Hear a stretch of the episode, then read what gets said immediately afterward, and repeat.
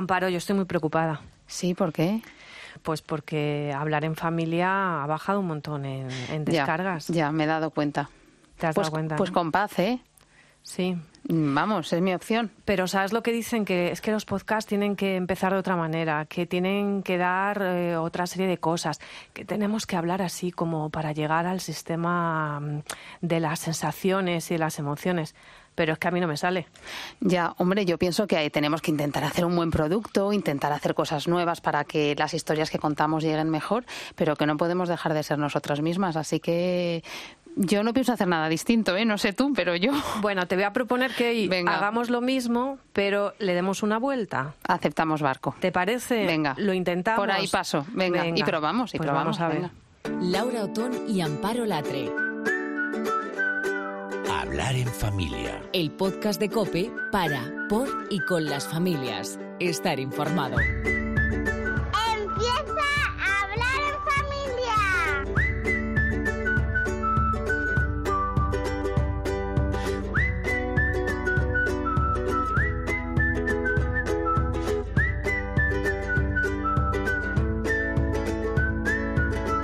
Escucha, porque tengo una historia que contarte.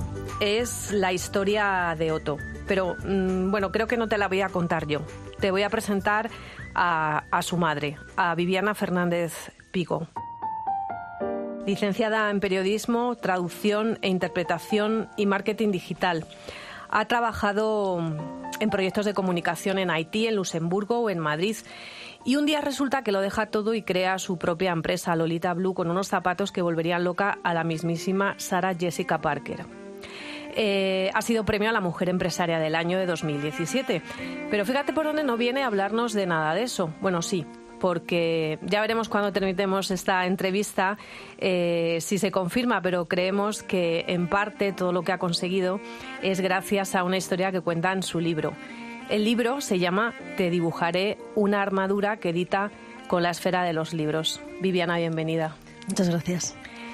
La armadura es para tu hijo, para, para Otto. La armadura es para Otto, efectivamente, porque yo escribiendo este libro me la quité del todo y me desnudé completamente. Como digo en el libro, fue una salida del armario. ¿Quién es Otto? Cuéntanos. Pues Soto es mi hijo mayor que acaba de cumplir la semana pasada 11 años y es un niño muy especial. Eh, ha sido recientemente diagnosticado con trastorno del espectro autista. El diagnóstico le ha venido muy tarde porque es un trastorno que se diagnostica en niños de 2 y 3 años. Y ya cuando tenemos el diagnóstico decidimos que dejara de ser un tema tabú, su padre y yo, y hablar del tema con total naturalidad y hacerlo de la manera que a mí más me gusta, que es con la literatura.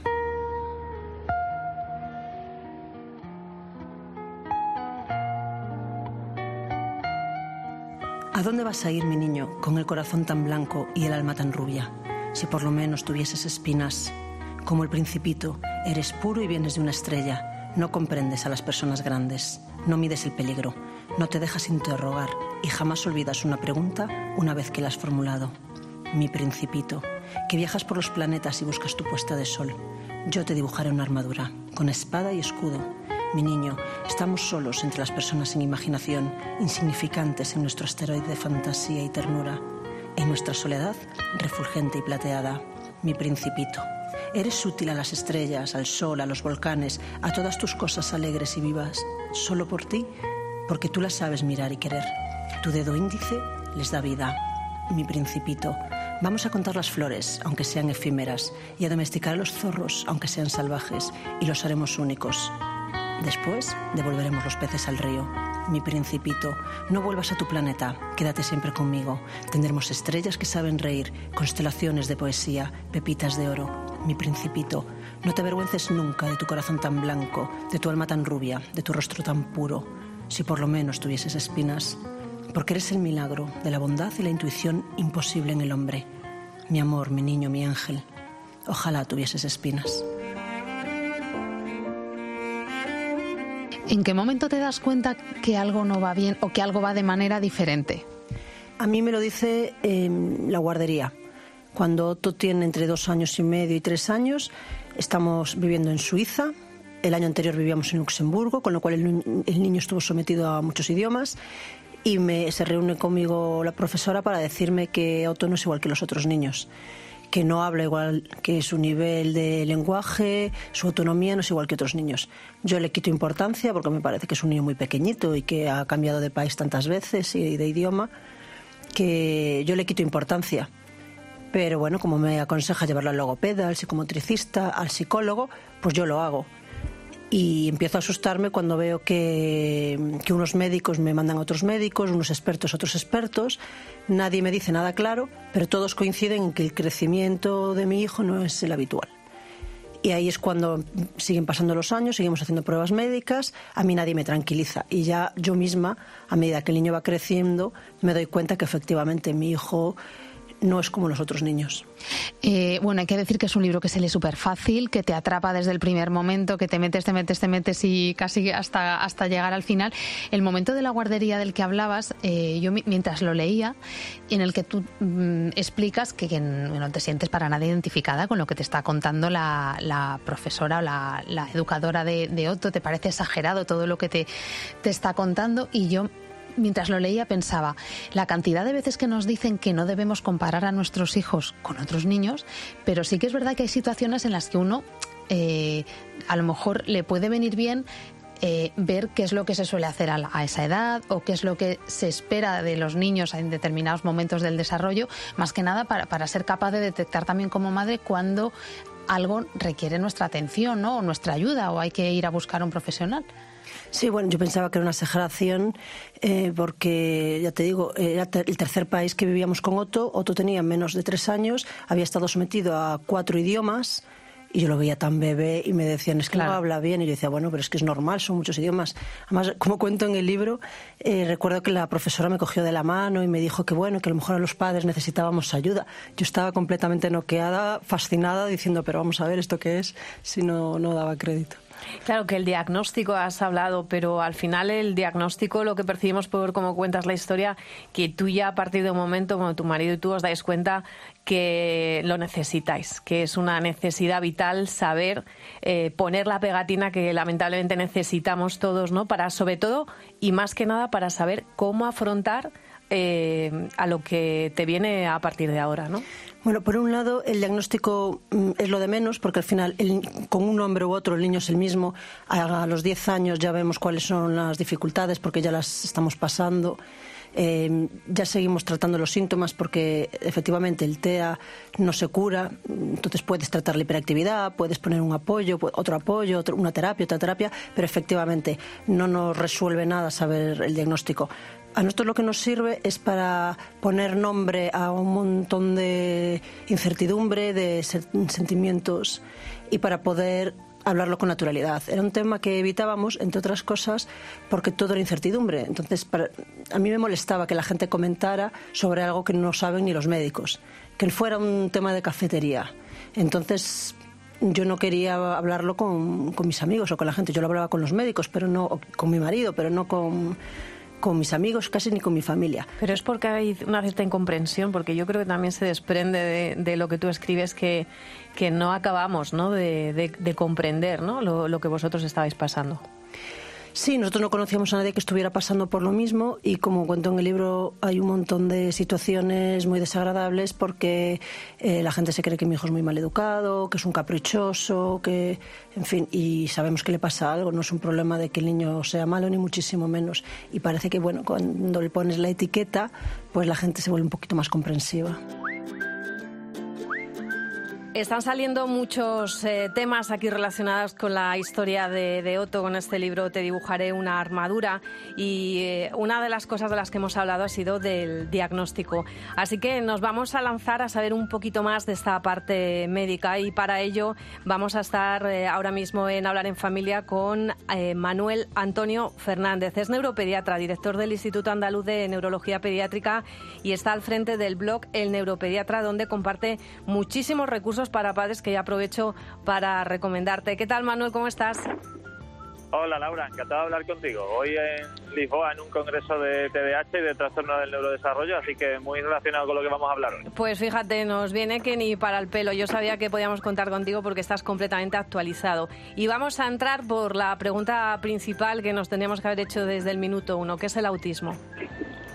Pues mira, el autismo es algo tan fácil de definir, aunque después sea tan difícil de, sobrellevar en el día a día, como un trastorno del neurodesarrollo de origen fundamentalmente genético, que esto es una de las cosas que en general no, no suele tener muy clara la gente, es un problema genético, ya sea porque tiene su, un, un componente hereditario o porque ha habido algún problema durante el embarazo, eh, que produce una alteración, esa alteración genética produce un, un problema en los procesos de desarrollo neurológico y madurativo del cerebro de los niños.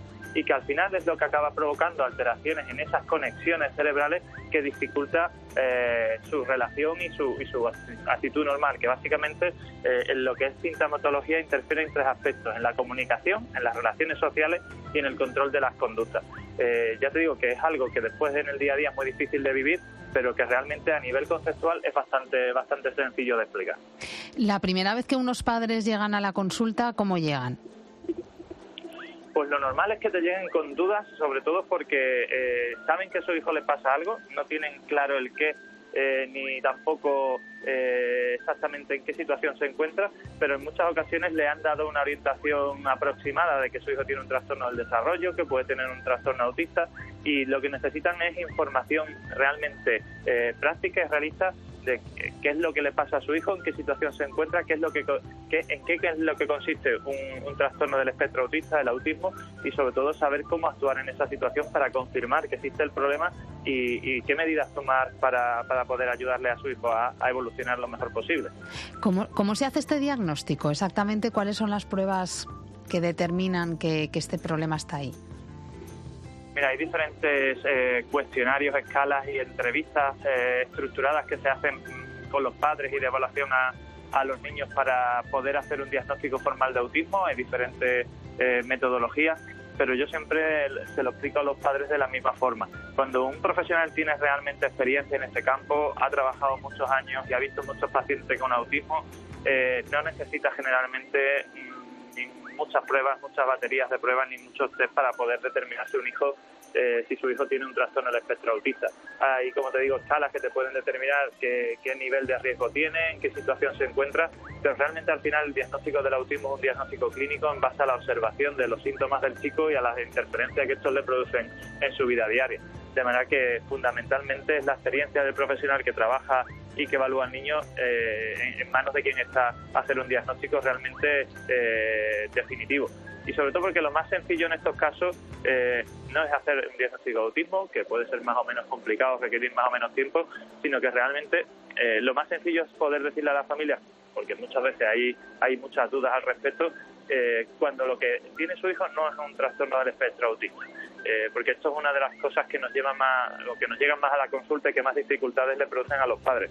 La sensación de que otros profesionales o en otras situaciones le han dicho que su hijo tiene un trastorno del espectro autista y que realmente no es así y, necesitan a veces aclarar esas dudas, sobre todo para entender en base a qué es un trastorno del espectro autista, por qué su hijo no lo tiene y puede tener otro problema, pero no, no de este tipo. ¿no? Y en relación al pronóstico, al futuro de estos chicos, es importante que los padres tengan, tengan esas cosas claras, porque no es lo mismo decirle a un padre o un niño de dos años que su hijo tiene un trastorno del espectro autista a que realmente tiene un problema en su desarrollo, eh, pero que realmente no es un trastorno del espectro autista, sino que es un déficit de atención en base inicial, es un trastorno del lenguaje, es un problema de otro tipo que realmente eh, es mucho menos grave de, de lo que podemos plantearnos con el autismo. Y Manuel, pero ¿por qué a veces tarda tanto en llegar un diagnóstico y algunos incluso mm, casi entran en la adolescencia sin saber realmente si es autismo o no? Eh, hay varios motivos. El, el- digamos que el primero, por a nivel temporal, es que eh, cuanto más pequeños son los niños, más difíciles son de diferenciar los distintos trastornos del neurodesarrollo que nos podemos encontrar. Y el, el autismo es uno de ellos, pero se junta con, otros siete de la misma familia, que son el, el trastorno por déficit de atención con o sin hiperactividad, los trastornos del movimiento como los tics, los trastornos del lenguaje como el trastorno específico del lenguaje o la tartamudez, eh, los trastornos de la, de la conducta alimentaria, el trastorno obsesivo compulsivo, los trastornos del aprendizaje como la dislexia, disgrafía, discalculia y el retraso mental. Con lo que a veces es muy complicado, por no decir que es casi imposible poder diferenciar uno de otro o, o la combinación de, de ambos. Eh, ese, como te, te decía, el, el principal motivo en lo que se refiere al tiempo, a- al inicio, y después eh, el hecho de que hay, muchas veces nos pueden llegar a la adolescencia chicos con un diagnóstico no firme o no claro, es que dentro de lo que es un trastorno del espectro autista como tal, eh, los rangos de gravedad y los rangos, los rangos de afectación de influencia en su vida diaria pueden ser muy variables con los que te encuentras chicos con un trastorno del espectro autista severo, que desde pequeño ya tienen unas dificultades muy graves, y otros que realmente tienen una sintomatología poco llamativa y que, que tiene un buen nivel de integración, como en muchos casos los, los chicos con síndrome de Asperger, que es un, tipo de, autismo. Pues a mí te dibujaré una armadura me ha gustado mucho, me parece un libro precioso y, no solo desde el punto de vista literario, que es un libro magnífico, sino porque me llena de orgullo que mi mujer haya tenido el valor de contar nuestra historia, la historia de nuestro hijo, de una manera tan valiente y trasladarla con tanto optimismo. Eh, que me ha gustado, me ha gustado muchísimo que la gente lo haya acogido tan positivamente. Yo estaba seguro de que iba a ser así y creo que no solo aquellos que se sienten cerca porque tienen una experiencia similar, sino que todos aquellos que lo han leído y que buscaban vivir una experiencia, sentir emociones a través de una obra literaria lo han conseguido porque el, el Te dibujar una armadura es, es un libro magnífico. ¿A vosotros como familia os ha hecho más fuertes, os ha unido más, os ha separado? Eh, ¿Qué os pasa cuando os dais cuenta de lo que tiene otros? ¿Venís abajo? Eh, ¿Os crecéis buscando soluciones, intentando pues eso, acompañar a vuestro hijo? ¿Cuál es vuestra situación? Cualquier niño con dificultad hace en un matrimonio lo que hace cualquier niño sin dificultad, pero amplificado. Es decir, eh, crea mucha tensión, crea muchas discusiones, porque en casa hay frustración, porque en casa uno tiene una opinión y otro tiene otra pero a la larga une mucho más, porque la lucha es común, estamos en el mismo barco y, al final somos nosotros dos contra el resto del mundo en muchas situaciones.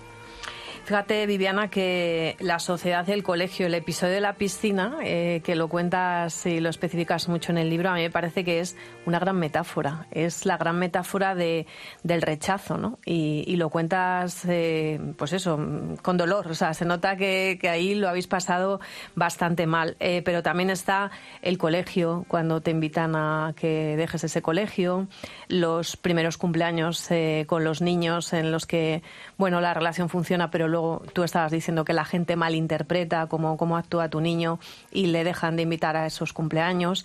Eh, ¿Cómo se pasa eso? ¿Cómo se sobrelleva eso? Bueno, la verdad es que para mí haber tenido a Otto me ha hecho ver el mundo con otros ojos completamente diferentes. Como digo, entre dibujar una armadura, pues los hijos al final son otra perspectiva de la vida.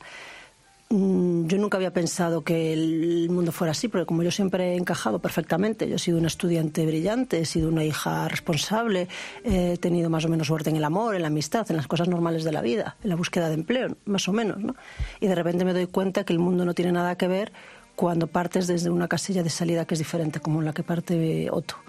Y que, pues, no me entraba en la cabeza que lo puedan marginar en un cumpleaños en el que invitan a toda la clase menos a él con cuatro años el episodio de la piscina, que yo creo que es lo más desagradable que he pasado nunca y relato en el libro, que utilicen la dificultad de mi hijo o, su forma de ser porque yo soy una madre coñazo que está siempre eh, dando la murga, porque el curso no empieza a la hora, porque son muchos niños, porque termina pronto. Y entonces lo más fácil es decirme, mira, tu niño no es normal, aquí no sabemos qué hacer con él. Pues muy desagradable, más que nada porque sé que es eh, es un golpe bajo, ¿no? Que vamos a darte donde más te duele para callarte ya y que dejes de ser la madre pesada. Entonces, pues un montón de situaciones que donde nuestro hijo nos ha llevado.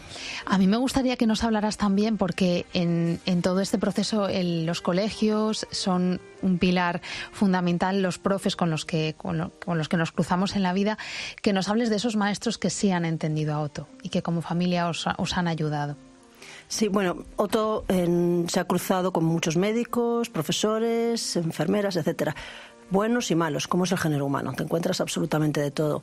Ha tenido profesores y logopedas especialmente buenos. Nosotros en el libro hablamos de Ana Isabel, aunque pongo las iniciales, pero bueno, ya lo digo abiertamente, porque hemos hablado mucho con ella y todavía guardo contacto con ella, que me sigue llamando y escribiendo, preguntándome por Otto. De hecho, el colegio en el que estudió, que menciono, Aretella, eh, me invitó hace un par de semanas para presentar allí mi libro, porque a pesar de que Otto no pudo seguir en ese colegio, yo tengo una excelente relación, sobre todo con la profesora. ¿Por qué?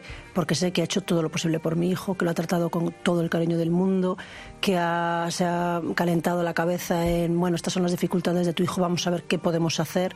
No es una profesora que como nos hemos encontrado, nos han dicho, bueno, pues que tu hijo tiene dificultades, entonces no hace nada. Y lo tenemos en clase dando vueltas para que se entretenga, que también los hay. Entonces, bueno, al final los profesionales con vocación en todas las profesiones son los que cambian la vida de la gente con la que trabajan. Concretamente con los niños con, que están en el espectro del autismo, eh, me llama mucho la atención eh, tres áreas concretas que son la sensorial, la emocional y la social, que son muy especiales en ellos. Comentaba yo el otro día por Twitter que en todo lo que es lo sensorial, lo perceptivo, eh, tienen un brillo muy especial en la mirada. Eh, una forma de mirar y de percibir la realidad que no tiene cualquier niño ni cualquier adulto. Son niños que son exploradores de sensaciones, que se fijan en unas cosas en las que igual tú y yo no nos fijaríamos. Y eso la verdad es que cuando lo ves dices, ¡guau! Te llega al corazón, ¿no? Decías que eh, utilizabas dos adjetivos que es fascinante y envidiable, que es muchas veces nosotros los que suponemos que somos normales, entre comillas, eh, es como que vamos tan rápido que no percibimos todas esas cosas, ¿no? Todos esos, esos matices y cuando te encuentras con alguien frente a frente así, lo que te hace es emocionar. Exacto, sí, se fijan en cosas como por ejemplo desde la textura de la lluvia hasta un sonido que han oído a lo lejos, hasta un destello de la luz que entra por la ventana y la verdad es que te hace sentir vivo porque dices, ¡jo! Qué forma de percibir tan intensa tienen, ¿no? Y la verdad es que, que, me encanta eso. Iris, el cole de mis hijos es un cole de integración y hay muchos niños con, con el trastorno autista, con eh, eh, trastornos del espectro autista. Y, me llamó la atención un día eh, que una niña dijera que el, el compañero de clase que tiene TEA es el que mejor abraza de la clase. me lo creo perfectamente. volvemos al tema de lo sensorial, aunque eh, a nivel social les cuesta mucho captar algunas cosas o las procesan de otra forma que igual nosotros nos parece diferente, en lo que son abrazos y, el tacto profundo y, percibir el, el, latido del corazón, el calor del cuerpo. La verdad es que como lo viven tan intensamente, que es que se nota que cuando están a gusto y quieren a alguien, cuando los abrazan dices, jo, es que te abraza de otra forma, te abraza de forma sentida que en algunos momentos del desarrollo esto puede ser un, punto a favor en su pues en, la manera de relacionarse con los niños, pero es verdad que a medida que van creciendo esto genera rechazo también, o sea que que esto a veces les ayuda a relacionarse y a veces mm, les separa un poco de los compañeros, ¿no? Claro, pero aquí cuando hablamos de que nos separa, yo creo que influyen mucho las convenciones sociales, el, Claro, porque a un niño neurotípico, un niño que no tiene dificultades y cosas así, pues tú cuando le explicas normas sociales como el contacto físico, las relaciones, el hablar, eh, lo entienden más fácilmente y no tienen tantas dificultades para llevarlas a cabo. Pero claro, un niño con autismo les cuesta más. Entonces, a veces poner límites o entender o ponerse en el lugar del otro pues claro, entra en conflicto con la forma de entender lo social en, en, este mundo neurotípico que tenemos.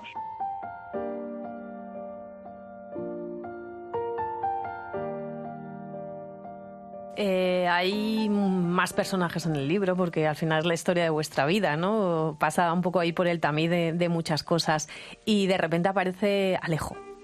¿Quién es Alejo? Bueno, Alejo ha sido un regalo para nosotros. Alejo es el hermano pequeño de Otto, que es un niño excepcional porque es eh, igual que su padre y tiene una personalidad muy, muy particular, porque es un niño que siempre ha querido tener responsabilidad, que quiere cocinar, que querría conducir si le dejaran, que quiere ejercer de hermano mayor. Entonces se compenetra súper bien con su hermano Otto y bueno, se protegen los dos muchísimo, están súper pendientes el uno del otro. Por supuesto, a veces también se pelean por el juguete de turno, pero hay muchísima complicidad entre ellos y Otto está siempre, siempre pendiente de su hermano y, y fijándose en cómo lo trata la gente. Es, es increíble. Hace poco, contar una anécdota, que Otto tuvo una rabieta y se portó fatal y luego íbamos en el coche y iba razonando con Otto riñéndole y Otto ya en un momento de arrepentimiento y me dice su hermano Alejo, pero mamá, acuérdate que cuando estuvimos con la abuela eh, se portó muy bien, ¿eh? Se portó muy bien. Y... Quiero decir, estás... Yo sí, Alejo, ya, ya sé, ya sé. Quiero decir que siempre está mm, intentando echarle un cable a su hermano y, y, bueno, y pidiendo, le das una chuche y como cuento en el libro y te dice, ¿y tienes otra para Otto? Y, y a Otto también la has comprado. O sea, estás siempre de... Siempre pendiente, ¿no? Siempre pendientes. Alejo, ¿cómo es Otto? Pues grande, fuerte, rapidísimo y más alto que Javi y James, Alejo, que yo, y Luca y Miguel. O sea, que estás contento de tener un hermano tan grande. Sí. Manuel, queríamos preguntarte también por las pseudoterapias, porque eh, leyendo sobre, sobre este tema, Laura y yo nos hemos dado cuenta de que hay veces que las familias son especialmente vulnerables por, por ese momento eh, en el que se encuentran a veces un poco de desesperación a que haya gente que les engañe, prometiéndoles cosas que, que no pueden conseguirse, ¿no? Efectivamente, por desgracia sigue, sigue habiendo mucho desaprensivo en este, en este mundo que, que se aprovecha de la preocupación y de la esperanza de los padres de, de poder encontrar una solución que realmente cuando el diagnóstico de, de trastorno del espectro autista eh, no hay ninguna a corto plazo que pueda solucionar esto ni que nos pueda acabar de solucionar el problema en sí. Y, y de hecho mucho de ello parte de la falta de información de las familias y por eso el hecho de poner en marcha todo el tema del blog y todo este tema de difusión para que las familias tengan claro qué es un trastorno del espectro autista, cuáles son las causas, cuáles son los síntomas que produce cuáles son las consecuencias y precisamente de esa forma entiendan que, que no hay milagros para, para, solucionarlo. Pero igual que con, con el TEA nos lo encontramos para, para muchos otros problemas del desarrollo, que sigue habiendo gente que dice que con eh, unos suplementos nutricionales se puede solucionar o que con la lejía, La lejía, la del- lejía es del tremendo. hipoclorito pues montamos un negocio para sacarle el dinero a la gente.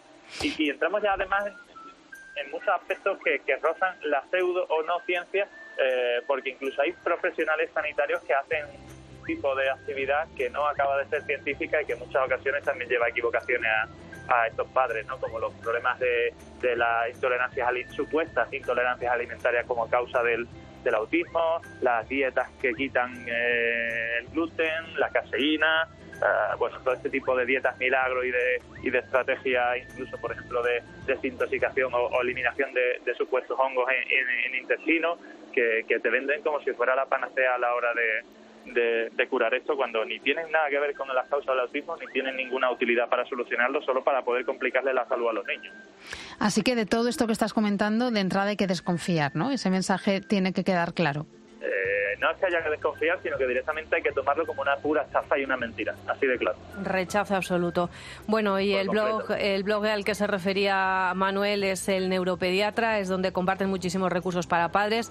A veces tenemos dudas, a veces tenemos las primeras sospechas. Eh, lo primero es eh, acudir a algún, bueno, pues a algún, no sé cómo decirlo, material de referencia, pero siempre, siempre, siempre al pediatra, ¿no? Al neuropediatra, si es, si es posible, como Manuel Antonio Hernández, Fernández, que es neuropediatra, director del Instituto Andaluz de Neurología Pediátrica. Muchísimas gracias, Manuel, por acompañarnos. A ti, Laura, un abrazo muy fuerte y muchas gracias por eh, participar dentro de esta actividad de difusión que necesitan tanto las familias. Te, hablaré- eh, te hablaremos, ¿eh? Te hablaremos en familia más veces. Aquí estamos, encantados. Gracias, adiós. Hasta luego.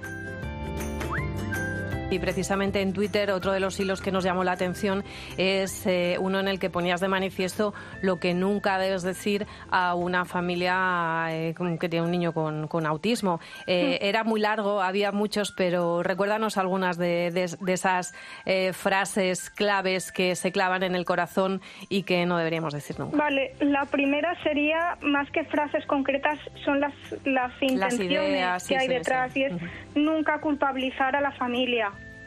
Hace años se decía que la culpa del autismo era de la madre, de las madres que eran muy frías con sus hijos y creaban ese trastorno y crean madres nevera. Eh, no tiene nada que ver. La familia nunca tiene la culpa de, que aparezca el autismo en su vida. Tampoco podemos mm, hablar o hacer creer que puede existir una cura. El autismo a día de hoy no tiene cura. El autismo está y se trabaja y se avanza y se debe incluir, pero no tiene cura a día de hoy.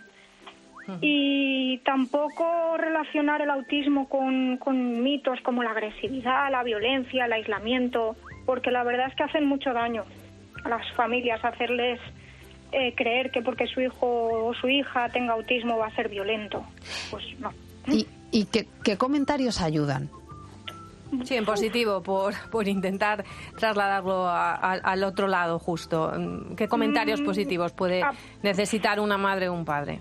Más que apoyo es la actitud de, o sea, más que un comentario es la actitud, mostrar una actitud de comprensión, una palmada en la espalda, un, un estoy aquí para algo que necesites, habla conmigo. Son pequeños gestos que son más actitudinales que, que una frase en concreta. Voy besando escondidas los pensamientos que brotan en mí, como una fruta inédita y prohibida, seduciendo lentamente la tristeza, mostrándome poco a poco, sucumbiendo a su voluptuosidad. Admiro las curvas que va creando en mí mientras le pienso. Parezco otra, expulsada del paraíso, de mi cuerpo recto, embellecida por un sufrimiento que me ilumina. El alma se te desborda y yo no quiero podarla, mi niño. El corazón se te nota en todas las posturas y no conseguimos disimularlo. Otto, los abrazos se te caen del cuerpo y lo dejas todo perdido. A ver cómo aprendemos a ser corrientes. Eh, ¿Cuál es el, papel que han jugado otras familias con niños con necesidades como la de la, de Otto? Bueno, nosotros contacto tenemos pues del colegio de Otto que está ahora en el Dionisia Plaza y, y bueno, yo he hablado con padres y al final me he dado cuenta que cada niño tiene su historia que es distinta pero que en el fondo es muy parecida y bueno, he intentado darles un poco de protagonismo en Te dibujaré una armadura porque es te das cuenta que al final todo es la misma lucha por la integración y cada uno con sus particularidades. Pero la batalla es la misma, ¿no? La batalla al final es la misma. Y la armadura es la misma. Y la armadura, sí.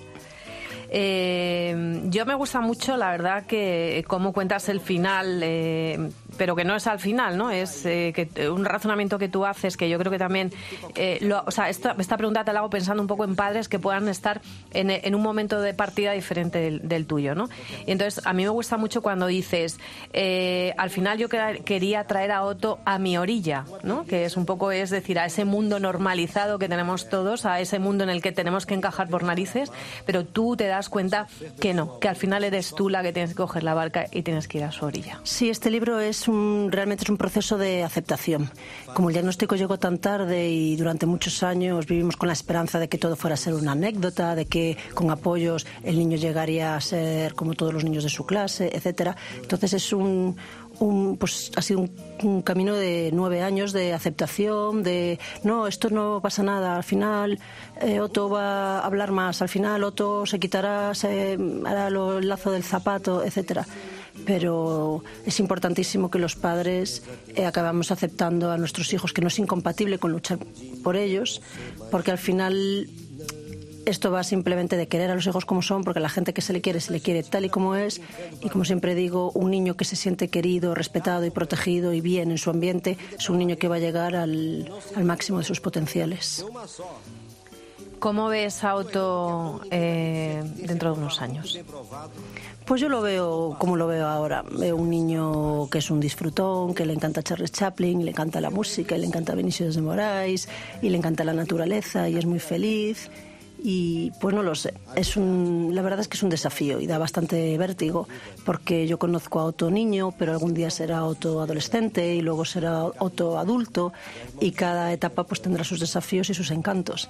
Pero bueno, ya creo que lo más difícil ya ha pasado, que ha sido eh, darte cuenta que el coco y el hombre del saco pues no era tan feo como nos lo habían contado y que vamos a ser felices igual y que al final mi hijo tiene una gran capacidad de ser feliz que es lo mejor que le puede pasar.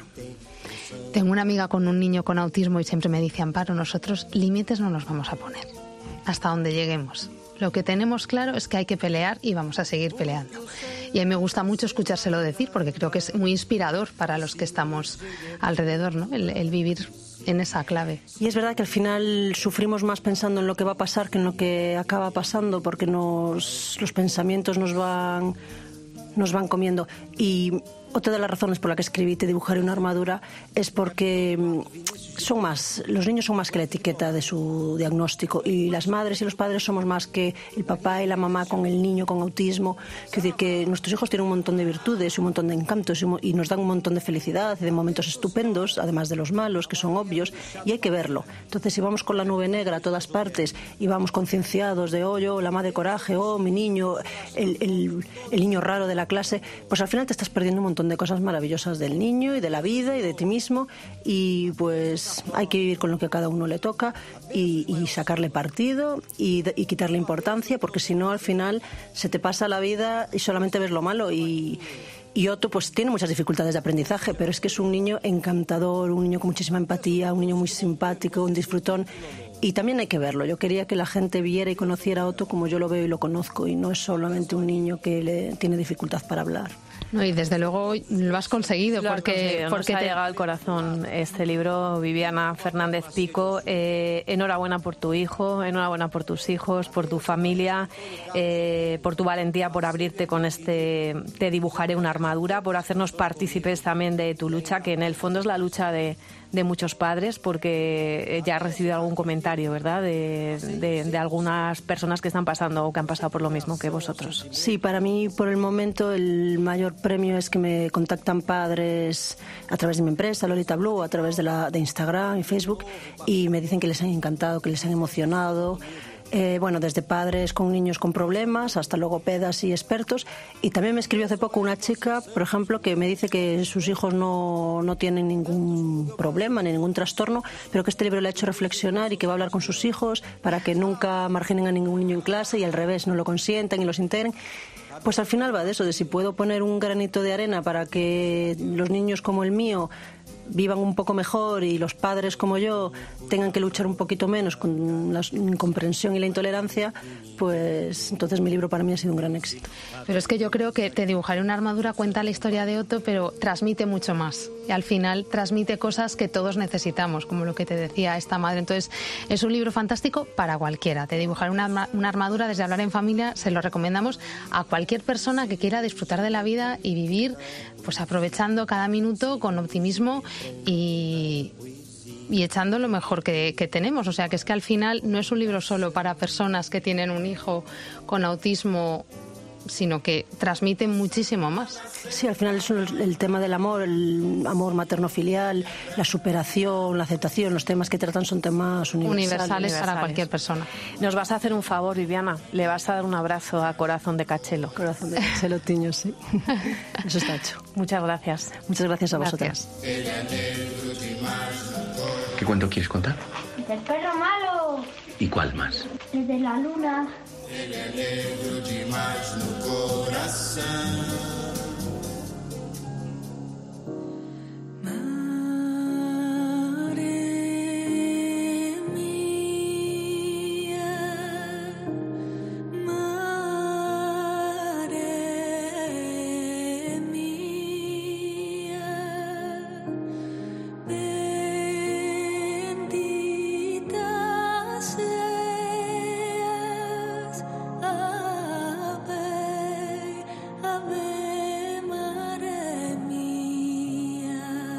Fíjate, Amparo, al final hemos conseguido, yo creo que lo que queríamos, ¿no? Un podcast lleno de lo que somos, de familia, de padres, de madres, de hijos, de sentimientos, de sensaciones, de educación, de psicología. De consejos también.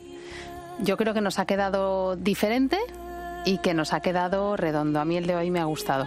Y además yo creo que era un buen momento. Ya sabes que este podcast lo puedes escuchar eh, en cualquier circunstancia. Quizás lo escuches eh, unos meses después de que se haya grabado, pero mm, hace unos días ha sido el Día de la Madre y nos parecía que este tenía que ser un homenaje muy bonito porque yo lo digo siempre, eh, tenemos mucha suerte, somos madres afortunadas porque no tenemos grandes problemas, pero hay madres que se tienen que enfrentar a un plus de problemas, De a un dificultad. plus de dificultad, eh, no solamente por el hecho de ser madres, sino por la vida que les ha tocado, ¿no? Madres, hermanos, familias a, a los que no queremos eh, dejar solos. Entonces, eh, bueno, ha sido el Día de la Madre, estamos celebrando también la Pascua, entonces yo creo que es un buen momento para hacerse nuevos propósitos, para intentar introducir cambios en la vida de cada uno y también de un podcast, ¿por qué no? Así que bueno, vamos a intentar, como decíamos al principio, introducir pequeños cambios para que las cosas salgan mejor sin perder esa esencia nuestra que siempre hemos tenido. Claro que sí, sin perder algo que necesitamos y es que nos compartas, que esto va de boca a oído y tiro porque me toca. Así que por favor, comparte hablar en familia en tu grupo de WhatsApp que te lo agradeceremos. Laura Otón y Amparo Latre. Hablar en familia. Cope, estar informado.